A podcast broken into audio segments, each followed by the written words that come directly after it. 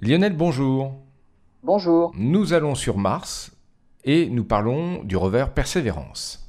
Et on, bah oui, on croyait que le rover Perseverance, qui roule actuellement sur Mars, se déplaçait sur des roches sédimentaires. Et ben, il, semble- il semblerait qu'elles soient aussi, ces roches, hein, volcaniques. Et ça, c'est complètement inattendu.